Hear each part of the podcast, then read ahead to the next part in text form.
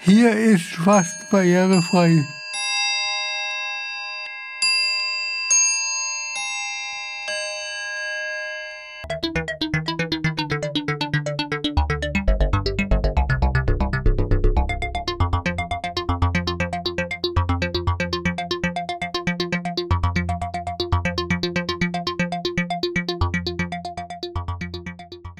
Jetzt haben wir eine gute Sache. Der Seeparkweg vom Lager runter zum See wurde repariert.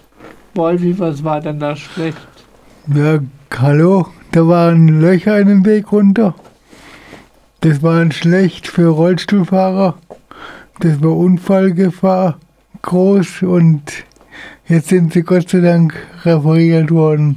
Und wir wollten noch die Stadt loben und Danke sagen, dass ihr uns den Weg repariert habt.